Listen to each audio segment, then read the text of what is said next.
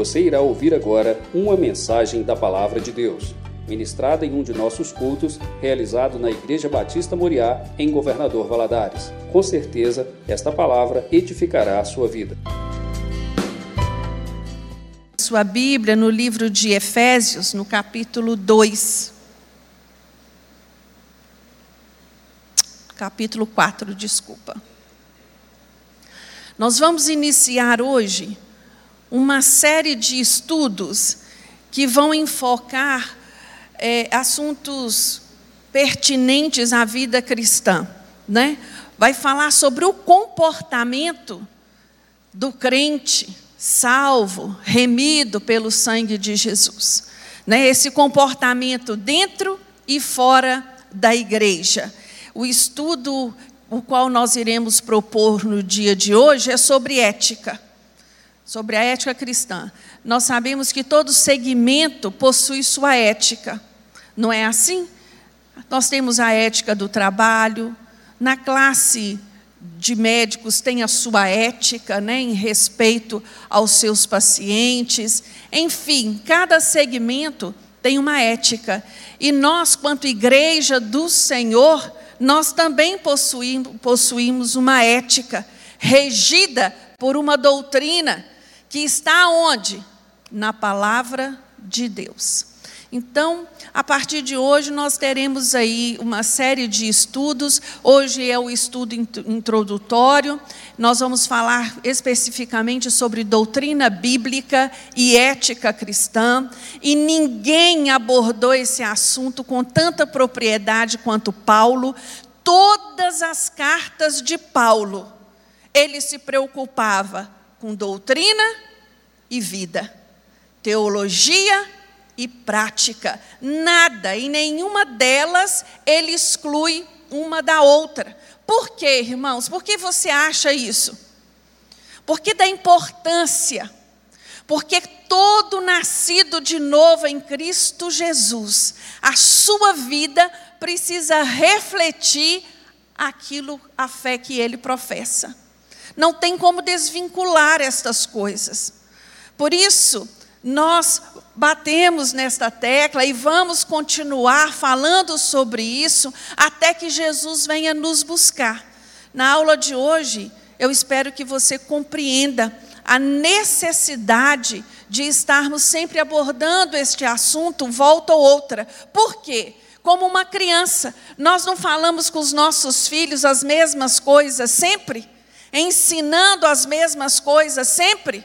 Assim é Deus conosco, porque nós temos a tendência de querer fazer do nosso jeito, nós temos a tendência de achar que não tem nada a ver, que não importa determinados comportamentos. Mas hoje, na aula de hoje, nós vamos ver que importa sim. Deus separou para ele uma igreja santa uma igreja imaculada, uma igreja sem rugas.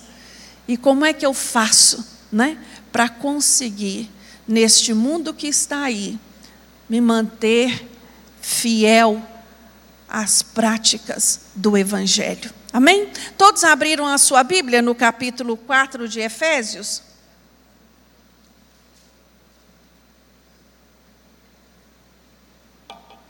Vocês estão bebendo muita água, irmãos?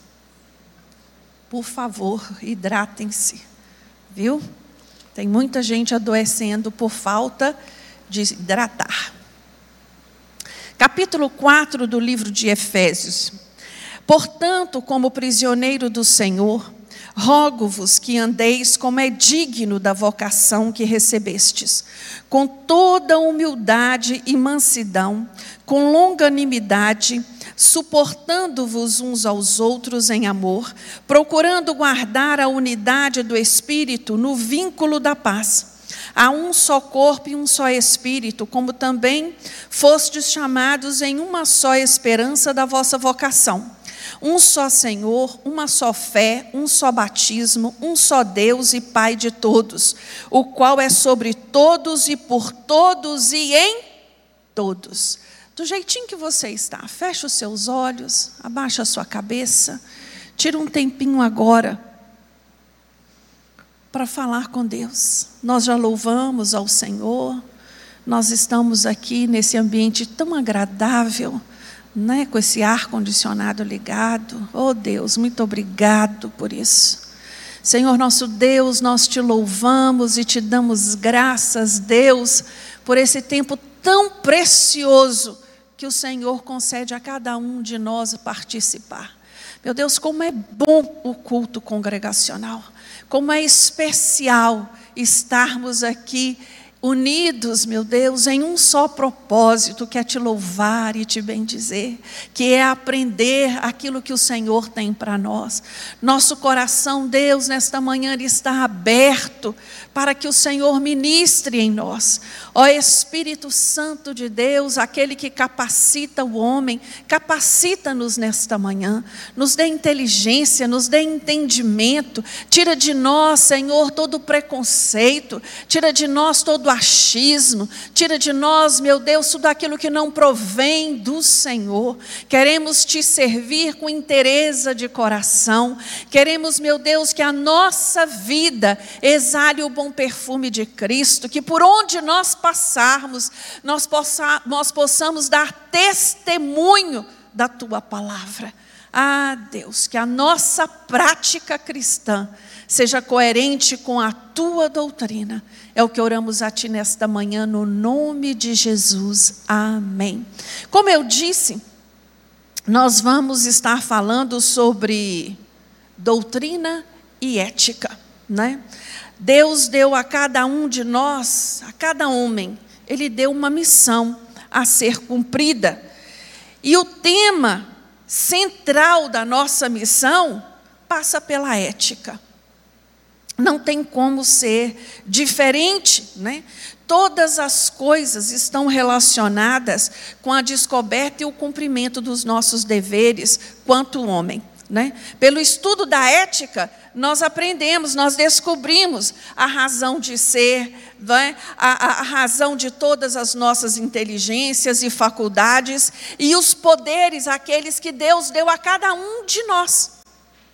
Quais são os poderes que Deus deu a cada um de nós?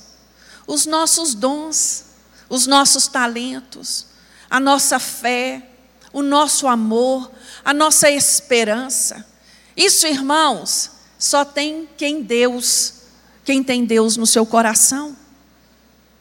Quando olhamos para essa cultura que rege o mundo, nós vemos muito discurso sobre amor, não vemos? Mas na prática, não. Na prática não funciona esse discurso. Por quê?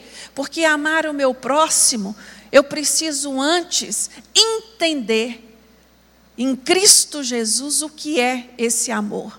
Esse amor não fala de sentimento, esse amor fala de incondicional. Amar o outro incondicionalmente. E é disso que a palavra de Deus vem nos falar. A doutrina bíblica, ela exige uma ética cristã. Paulo nos fala logo aí no, no primeiro versículo: Rogo-vos, pois, eu, o prisioneiro no Senhor, que andeis de modo digno da vocação a que fostes chamados. Andar de modo digno é a ética. A vocação a qual nós fomos chamados é a doutrina. Vocês estão compreendendo, irmãos? A posição é, é, é que nós é, desempenhamos em Cristo Jesus é a ética, é, é a doutrina. E o, a ética ela vai determinar o que? O nosso comportamento. A nossa vida, ela vai reger né, a nossa vida. É muito triste uma pessoa se dizer cristã e não ter ética nenhuma, não ser verdadeira nos seus negócios, não ser fiel à sua família. É duro. E este, e este compromisso, irmãos, é meu e seu. Não tem como nós abrirmos mão disso. E quando nós olhamos para a ética como ciência, a ética ela traz três aspectos. O primeiro dele é a ética individual. É o compromisso que eu tenho com quem? Bate a mão no seu peito. Comigo. É o compromisso que eu tenho comigo. Nós temos compromissos conosco, sim. Nós temos deveres conosco, sim. Né? E para o cumprimento dessa missão moral, é indispensável nós mantermos todas as nossas faculdades em dia. Somos nós que cuidamos da nossa saúde física, não é o outro. Somos nós que cuidamos da nossa saúde mental. Somos nós que cuidamos da nossa higiene pessoal. Isso é cuidado conosco. Somos nós que cuidamos da doutrina do Senhor na nossa vida, impactando mudanças, dando lugar para transformações. Paulo vai dizer a Timóteo, lá no, no, no, no 1 Timóteo 4,16, tem cuidado de ti mesmo e da doutrina. Continua nestes deveres, porque fazendo assim salvarás tanto a ti mesmo como a teus ouvintes. Desde o momento, irmãos, que nós temos um encontro real com Cristo, que entendemos e reconhecemos a missão que nós temos a cumprir aqui na terra, nós devemos ter este cuidado primordial conosco não podemos transferir essa responsabilidade aos outros. Deus deu inteligência aos médicos, Deus deu inteligência ao homem para que ele pudesse desenvolver essa capacidade. Os médicos estão aí alertando os homens. Exercício físico, menos açúcar, cuidado com o seu peso. Isso é dito para todos os lados. Precisa Deus levantar do trono e pegar você pela mão e dizer isso para você? Não. Então, você tem o dever de cuidar de você. Paulo vai dizer em Efésios 5, 15 e 16: Portanto, Vede prudentemente como andais, não como nécios, e sim como sábios, remindo o tempo, porque os dias são maus. Não é época de perder tempo com bobagem. Não. É tempo de remir o tempo e fazer tudo aquilo que Deus tem colocado nas suas mãos para fazer. O ser humano precisa se defender, irmãos, de três inimigos. Nós possuímos três inimigos explícitos: o mundo, o diabo e a morte. Quando eu falo do mundo, eu não estou falando do planeta Terra, porque Deus criou o planeta Terra. Eu falo da cultura do mundo, aquilo que está aí impregnando essa cultura atual da sociedade ele é um inimigo para nós, principalmente para os jovens, principalmente para os nossos filhos que estão inseridos aí de uma maneira tão direta, sendo bombardeados a todo tempo com princípios que são totalmente contra a Bíblia, princípios antibíblicos. Isto está aí a todo tempo. Nós precisamos nos resguardar. Nós precisamos ter cuidado. A palavra de Deus nos fala para não nos assentarmos à mesa do escarnecedor. O que significa isso, irmãos? Escarnecedor é aquele que não teme a Deus, é aquele que blasfema achando graça de tudo. Nós cristãos não devemos nos assentar com essas pessoas. Sabe por quê? Porque começamos a achar natural, começamos a achar normal esse tipo de conversa. Ah, não, Outro dia, um pai me disse que na sala da sua filha, no colégio aqui, um colégio famoso da escola, um menino de 12 anos, ele se veste como menina, ele se maqueia, ele pinta as unhas. E ele assustou quando a filha disse que era normal.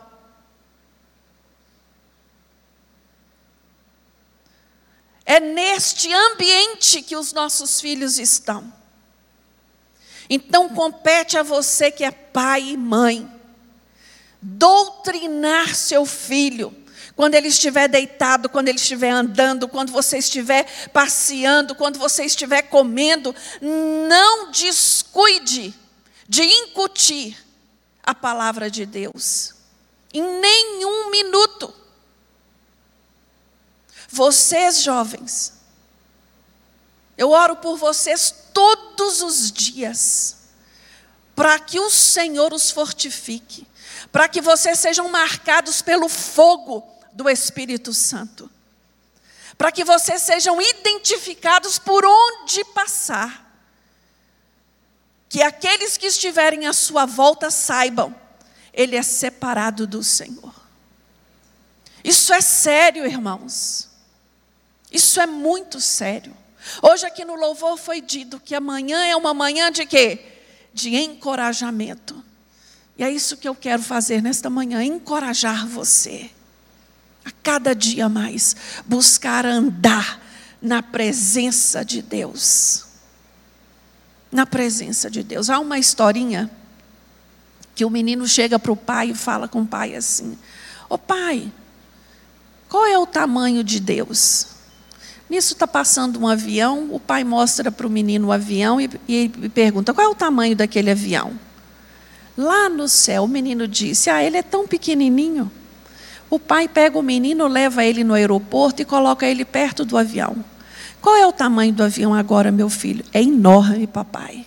Aí ele disse ao menino: Assim é Deus. Quanto mais perto você estiver de Deus, maior ele será na sua vida. Oh, irmãos, esse princípio é para mim e para você. Quanto mais perto de Deus nós estivermos, maior Ele será na nossa vida. Não fique quebrando cabeça tentando fazer do seu jeito, sabe por quê? Porque do seu jeito não funciona. Não funciona.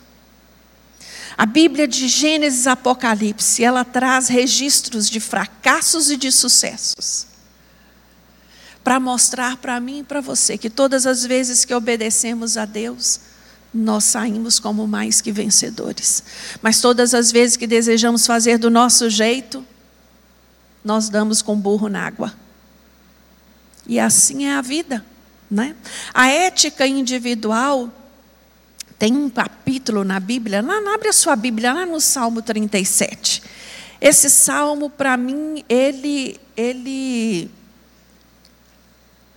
ele traz aqui o registro do que é cuidar,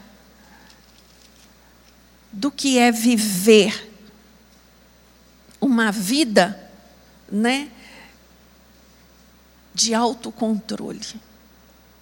Porque para eu ser bem-sucedida, para eu ser bem-sucedido, na minha vida cristã, eu preciso de autocontrole, eu preciso de domínio próprio. Hoje o que mais tem é gente querendo esbravejar os quatro cantos, arrumando briga desnecessária. Outro dia eu estava parada no sinal ali na Avenida Brasil, o rapaz estacionou de um lado direito onde podia virar, o outro veio atrás, desce do carro, eu pensei, Senhor Jesus, Daqui a pouco o outro sai e vai dar morte aqui, ué. Ai, irmãos. Duvido nada de um deles serem crente também, não, viu? Deus me livre. Até prestei bastante atenção na carinha. Eu falei, não é lá da nossa igreja nenhum dos dois. Louvado seja o Senhor. Né? Mas aqui, o Salmo 37 ele deixa claro que esse domínio, esse autocontrole, ele começa aonde? Dentro. É de dentro para fora. Né? E ele vai deixar claro para nós, a primeira coisa que ele fala no versículo 3 é o quê? Confia no Senhor. Confia no Senhor. Ah, irmãos, como nós precisamos exercer a nossa confiança no Senhor. Agrada-te do Senhor. Entrega o teu caminho ao Senhor. Confia nele, ele tudo fará. Fará sair, sobressair sua retidão como a luz e a tua justiça como o meio-dia. Ele no versículo 7 vai dizer: descansa no Senhor e espera nele. Ele vai dizer ainda: deixe, não, não se irrites, deixe a ira, abandona o furor. Não seja impaciente. Não seja impaciente. Esse salmo foi escrito por Davi.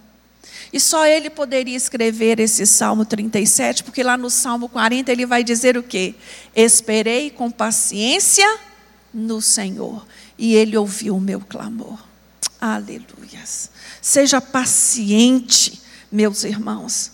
A sua conservação própria depende disso depende de autocontrole, depende de domínio próprio, né? depende de alguém que verdadeiramente saiba descansar no Senhor.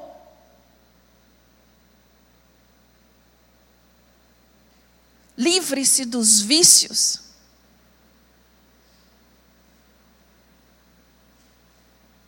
Eu gostei tanto aquele dia da palestra do, do doutor Francis aqui, ele usou uma expressão muito legal, eu amei. Ele falando assim: não romantize o álcool. Vocês lembram disso? Quem estava aqui lembra disso? Não romantize o álcool. Vocês já perceberam como o cinema, a televisão, as mídias sociais romantizam o álcool? O álcool é uma das drogas que cobra um preço enorme da vida da pessoa. Muitas demências estão sendo aí atribuídas à prática, a essa prática, a esse costume. Quando a igreja vem e diz aos irmãos: abstenha-se disso, é para o seu bem, é por amar você, é para você se cuidar. A Bíblia diz que um abismo leva a outro abismo. Tem pessoas que vão até poder tomar alguma coisinha e ficar de boa, mas a maioria não. A maioria vai atolar o pé e quando perceber, está atolada até aqui. E o que é pior, envergonhando o Evangelho de Cristo. Se cuide, meu irmão. Na ciência da ética, ela fala também a nós sobre a ética social. A ética social trata dos deveres gerais do homem para com o seu próximo, né? Amar o teu próximo como a ti mesmo. Amar o teu próximo como a ti mesmo.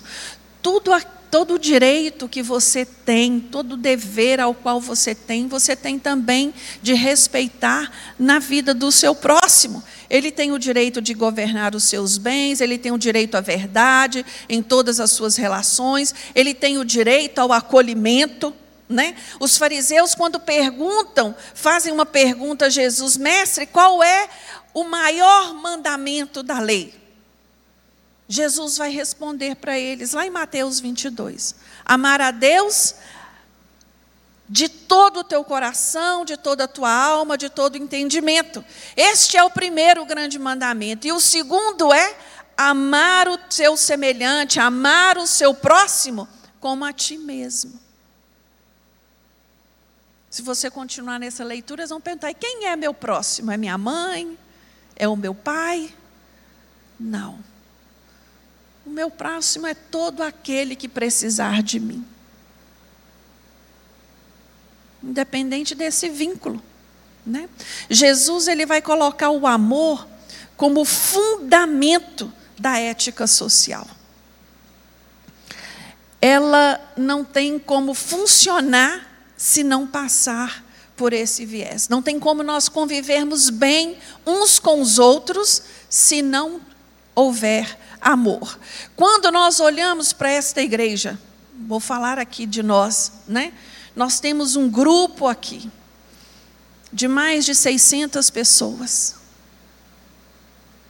Homens, mulheres, cada um com a sua história, cada um com a sua origem, cada um com as suas preferências, cada um com seus gostos, cada um com seus traumas, cada um com seus comportamentos. Se nós não tivermos amor, nós não saberíamos relacionar, não é verdade? Como nós iríamos conviver? Como vocês iriam me tolerar? É só por amor, irmãos. É só por amor que nós nos relacionamos assim. Sentimos falta um do outro, desejamos a presença um do outro, não é? É algo importante para nós ver o outro. Isso não, e é um amor sem fingimento. Por quê? Porque nós entendemos através de Jesus que nós precisamos deste relacionamento. Paulo vai falar em 1 Coríntios, no capítulo 13, sobre o amor.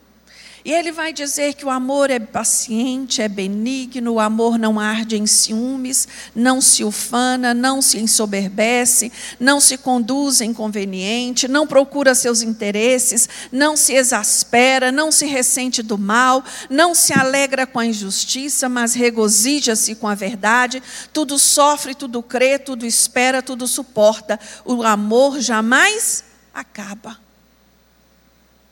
É esse amor que nós devemos buscar desenvolver entre nós. Não só na nossa família, não só os nossos próximos consanguíneos, mas também na nossa igreja, nos nossos irmãos, sermos pacientes um com os outros.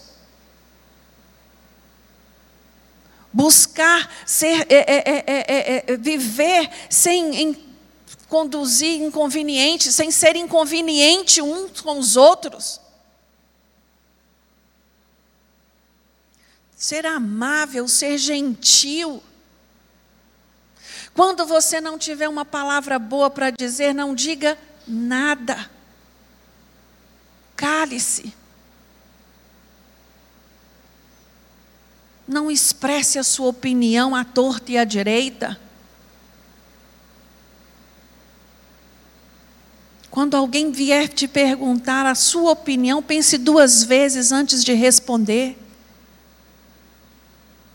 Tenha cuidado, meus irmãos. Seja prudente no amor. Não vale a pena ferir o outro por nada. O amor definido nesta passagem, irmãos, é o amor ágape. É o amor incondicional. Né? É o amor que suporta, que dá conta.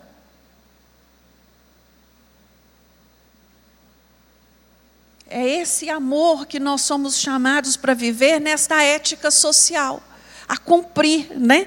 Paulo, ele vai além, lá no livro de Romanos, no capítulo 12, versículo 20, ele vai dizer: pelo contrário, se o teu inimigo tiver fome, dá-lhe de comer, se tiver sede, dá-lhe de beber, porque fazendo isto amontoarás brasas vivas sobre a sua cabeça. Não te deixes vencer do mal, mas vence o mal com o bem. Amar quem ama a gente é coisa fácil, é ou não é? Eu amo a Ritinha porque eu sei que a Ritinha me ama. Isso é simples. É fácil. É gostoso. Mas amar aquele que não nos ama é o desafio do amor ágape.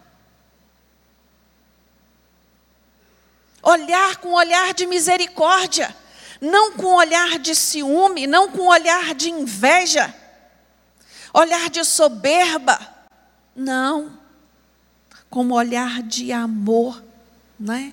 o olhar que, que, de ternura, que compreende as fraquezas do outro. E antes de julgar e criticar, tenta o quê? Ajudar. Né? A terceira característica da ética é a ética teísta.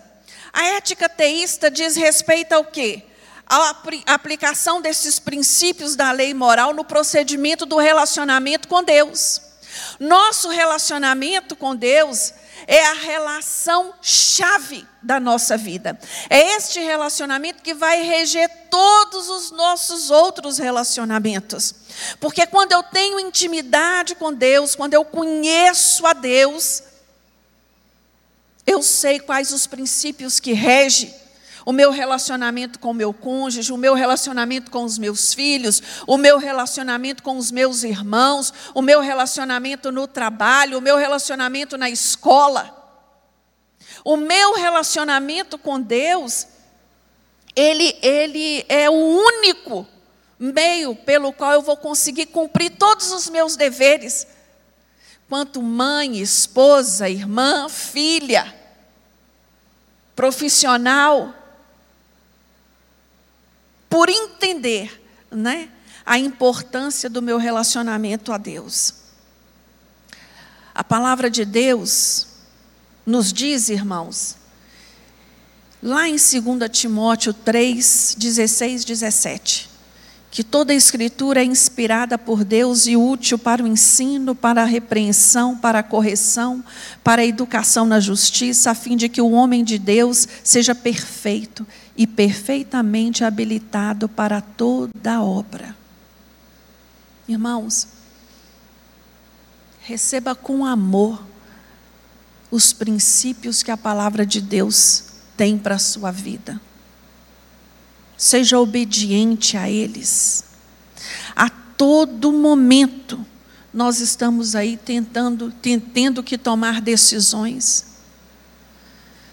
Decisões que implicam a nossa vida pessoal, a nossa vida social e o nosso relacionamento com Deus. Nós temos que avaliar quais os efeitos dessas decisões nas, na minha vida, na vida dos outros e principalmente na vida da igreja. Eu não posso servir de pedra de tropeço para a vida dos meus irmãos. Eu tenho que ser aquele que atrai pessoas para Jesus. Esse, essa tem que ser a minha prática. Essa tem que ser a minha ética. Quando olhamos né, essa carta de Paulo, os seus primeiros é, capítulos falam de doutrina, e os últimos, o 4 e o 5, vão falar de prática, de vivência. Né? Paulo, ele preocupa em nos ensinar como nós devemos andar. Ele vai dizer, em primeiro lugar, que nós devemos andar em humildade. Você está com a sua Bíblia aberta aí em Efésios? Logo no capítulo 2. Rogo-vos que andais como é digno da vocação que recebestes. Versículo 2: com toda humildade. Irmãos, humildade, a palavra humildade naquela época, principalmente para a cultura romana, era desprezada, porque para os romanos era um sinal de fraqueza. tinha um sentido vil, tinha um significado baixo, não era nada nobre ser humilde. Para eles, a virtude era o contrário de humildade, altivez, soberba, orgulho. E aí vem Jesus. Vem Jesus e mostra-nos o que é ser humilde a vida e a morte de Jesus, todo o seu sacrifício, todo o seu serviço, nos ensinou uma coisa: a humildade. Jesus em nenhum momento ele procurou status. Em nenhum momento ele procurou reconhecimento. Em nenhum momento. Humildade, irmãos, representa por Cristo em primeiro lugar, os outros em segundo lugar e você em último lugar. Amém? Em primeiro lugar na sua vida, Jesus. Em segundo lugar, os outros. Depois você. Nós fomos chamados a servir. Há um escritor, um teólogo, que eu gosto muito dele, William Barclay. Ele vai falar sobre humildade com muita propriedade. Ele diz que a humildade provém do conhecimento que nós temos de nós mesmos. Se eu sei que eu vim do pó, que eu sou pó e vou voltar para o pó, eu vou ser orgulhoso para quê, irmãos? A troco do quê? Ele diz que do confronto, a humildade provém do confronto da nossa própria vida com a vida de Cristo, à luz das exigências de Deus. Quando nós reconhecemos que Cristo é santo e puro, nós somos desafiados a imitá-lo, não é isso? Então eu preciso ser humilde o suficiente para reconhecer que eu preciso da capacitação do Espírito Santo para desenvolver essas virtudes. Ele nos diz mais ainda que a, a, a, humildade provém da consciência de que somos criaturas totalmente dependentes de Deus. Lá em João 15, 5, Jesus vai dizer o que a mim e a você? Que sem Ele nós não podemos nada. Ô oh, irmãos, tem muita gente confiando naquilo que ele tem, naquilo que ele possui, na força do seu braço. Mas eu quero te dizer, nada disso. Quando a enfermidade bate a porta, quando a morte chega, quando uma tragédia chega, nada disso pode evitar. Nada. Nenhuma destas coisas. Nós precisamos ter isso em mente. Paulo, quando ele vai nos ensinar como andar, ele vai dizer que nós devemos andar em mansidão. Mansidão não é sinônimo de fraqueza, pelo contrário, mansidão é a suavidade dos fortes, é aqueles que têm domínio, que têm controle, que não responde na mesma altivez como foi dito a eles, com a mesma agressão a qual foi referida a eles. Um coração manso, um, um vocabulário manso. A pessoa mansa não é aquela que briga pelos seus direitos, que grita, esbraveja, que reivindica a sua própria importância, a sua própria autoridade. Não. Uma pessoa mansa, ela controla seu temperamento ela controla seus impulsos, ela controla a sua língua, ela controla os seus desejos.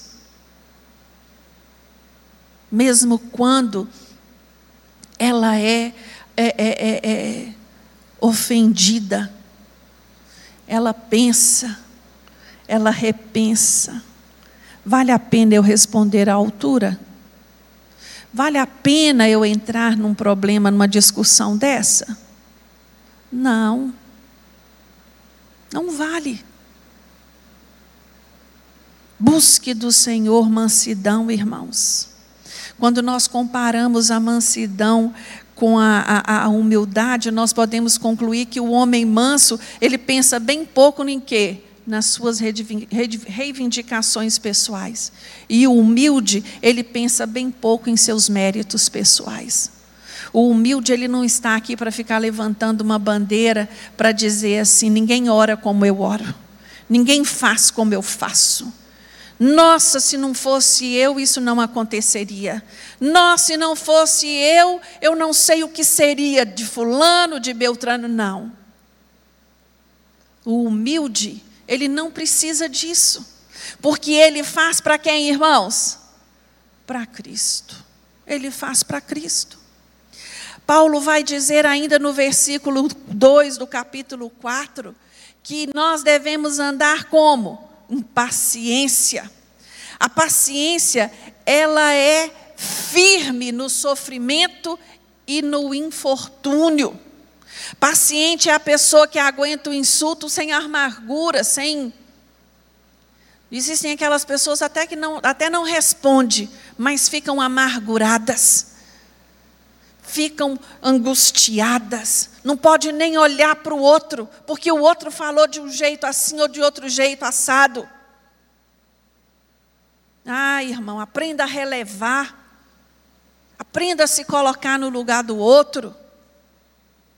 Aprenda a entender a história, a respeitar a história do outro. Não que isso dê a ele direito para ofender e humilhar ninguém. Mas provavelmente na sua caminhada cristã está lá, coitado ainda, tomando leitinho. Paciência. Em quarto lugar, Paulo vai falar de nós andarmos, é, é, de nós suportarmos os irmãos. E eu quero deixar bem claro para você: a palavra suportar aqui não é aguentar nem tolerar. A palavra suportar aqui traz o significado de amparo, é amparar, é ajudar. Um ao outro ajudou. É este, é este o sentido que Paulo traz aqui para nós. Suportar em amor é a manifestação prática da paciência, da mansidão, da humildade com o outro.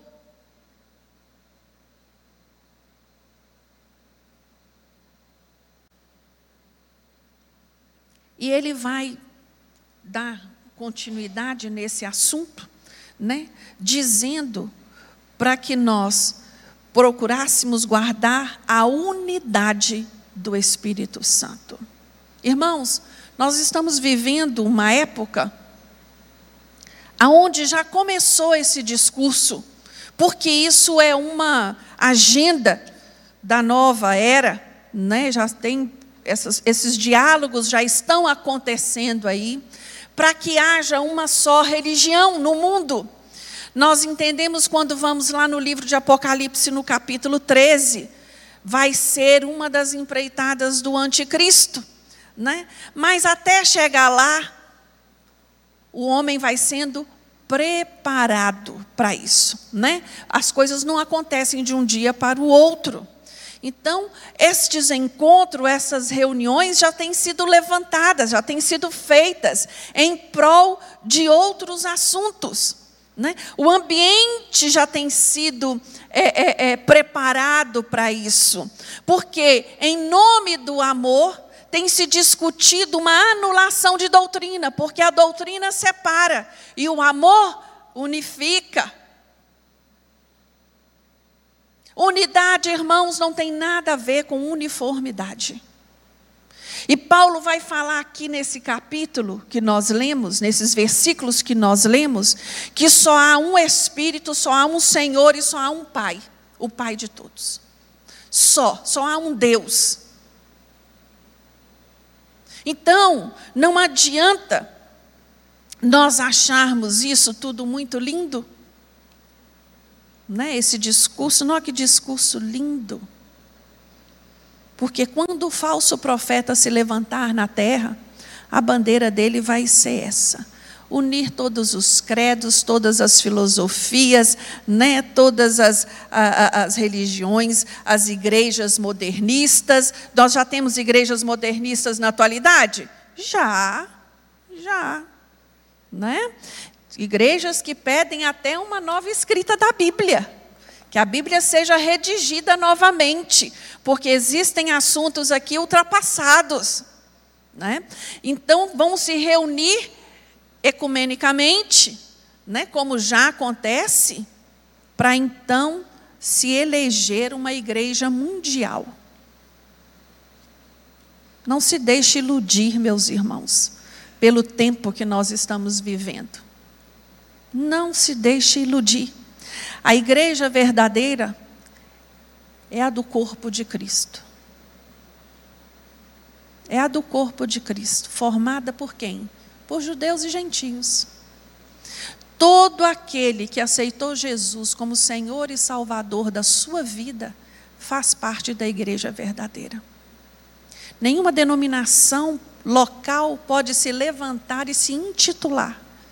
Eu sou a igreja verdadeira. Não pode ter essa pretensão, porque a igreja verdadeira é a igreja de Cristo, espalhada em toda a face da terra.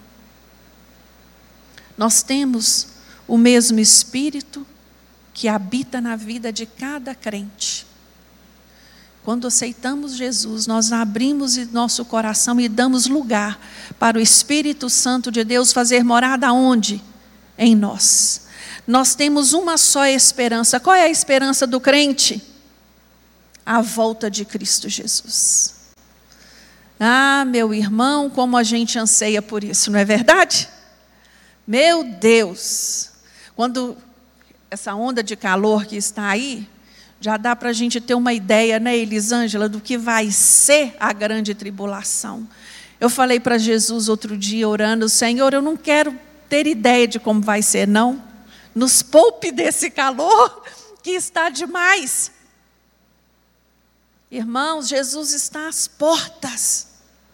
Nossa esperança é a sua gloriosa volta. Nós temos um só Senhor que é Jesus, o nosso modelo, o nosso alvo, é para quem nós olhamos, é a quem nós desejamos imitar. Nós temos uma só fé, que é em Cristo Jesus, Filho de Deus, que morreu na cruz por mim e por você. Nós temos um só batismo. E esse batismo, quando Paulo fala que ele não está se referindo ao batismo de água, ele está falando do batismo do Espírito. Todo nascido em Cristo Jesus é batizado pelo Espírito Santo de Deus, cheio do Espírito Santo de Deus. E nós temos um só Deus, que é Pai de todos e está sobre todos.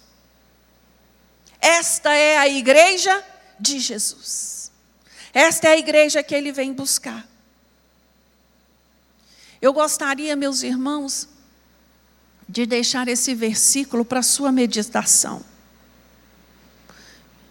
Com base em tudo que nós lemos, falamos, ouvimos aqui nesta manhã,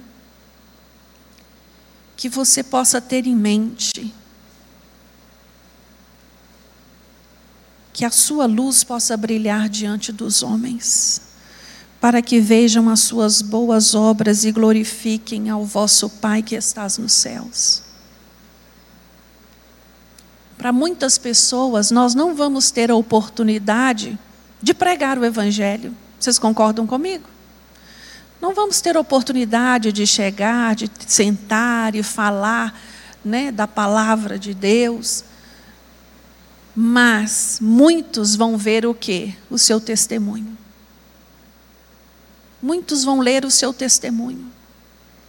E vão olhar para a sua vida e vão desejar a paz que você tem, a alegria que você tem, a tranquilidade que você tem, a mansidão que você tem, mesmo diante de todas as circunstâncias que estão à sua volta. Muitos vão vão olhar e vão dizer: Meu Deus, eu olho para a Tânia, eu vejo uma mulher serena. Como é que ela consegue? Eu olho para Helena Moraes, eu vejo nela a alegria do Senhor. Como é que ela consegue? Vão querer saber, vão querer perguntar. Por quê? Porque Jesus habita no seu coração, meu irmão, minha irmã. Isso não é coisa simples. Vamos ficar de pé?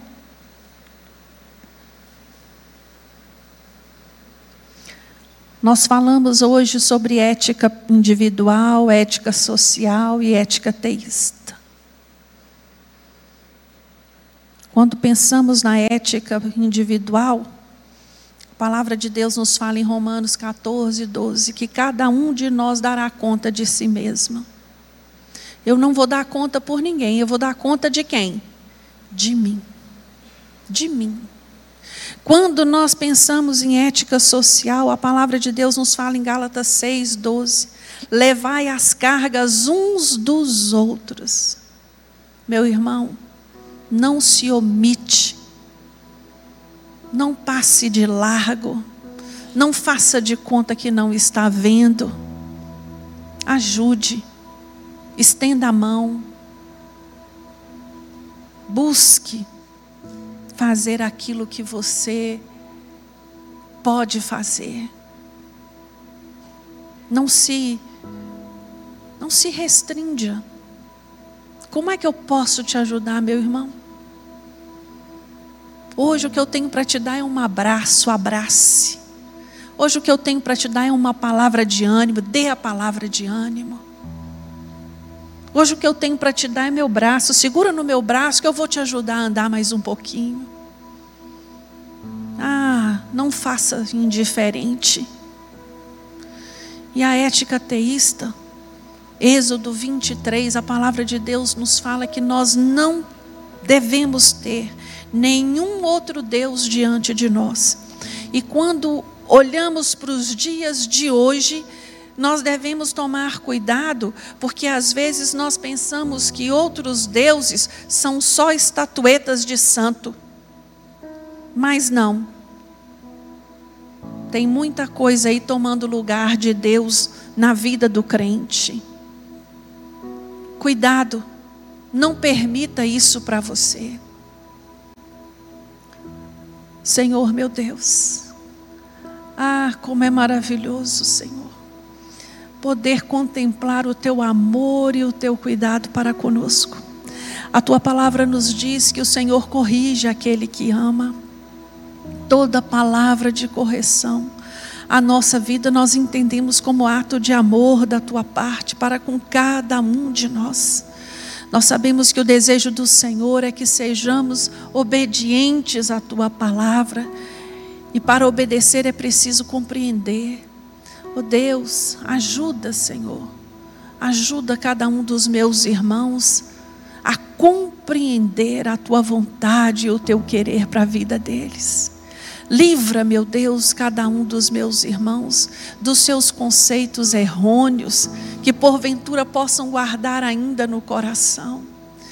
Meu Deus, que o teu Espírito Santo possa habitar completamente no nosso ser, que todo o nosso ser esteja entregue nas tuas mãos. A nossa alma, as nossas emoções, o nosso corpo físico meu Deus, que por onde nós passarmos, nós possamos ser luz e sal nesta terra, que possamos testemunhar do Senhor.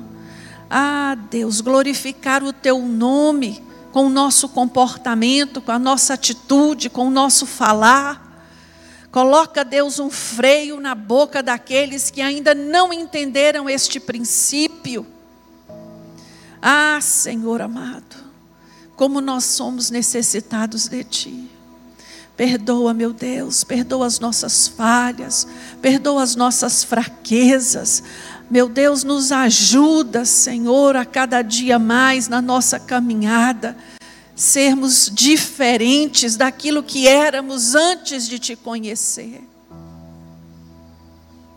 Deus trabalha, trabalha na mente, trabalha no coração e transforma, porque é isso que queremos ser, cada dia mais, crentes transformados pela tua palavra e pelo teu amor.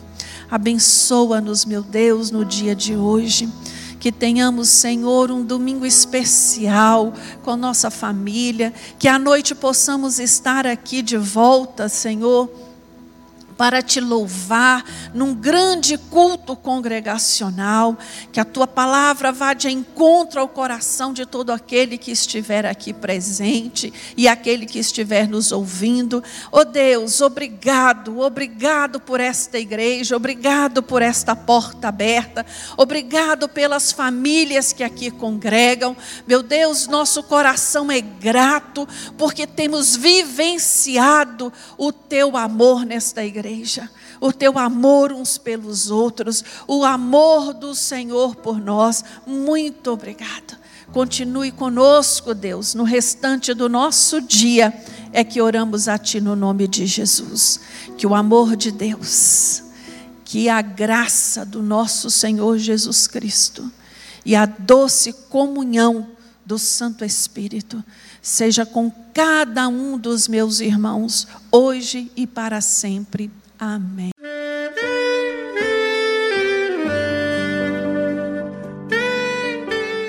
Querido amigo, Deus se interessa por você.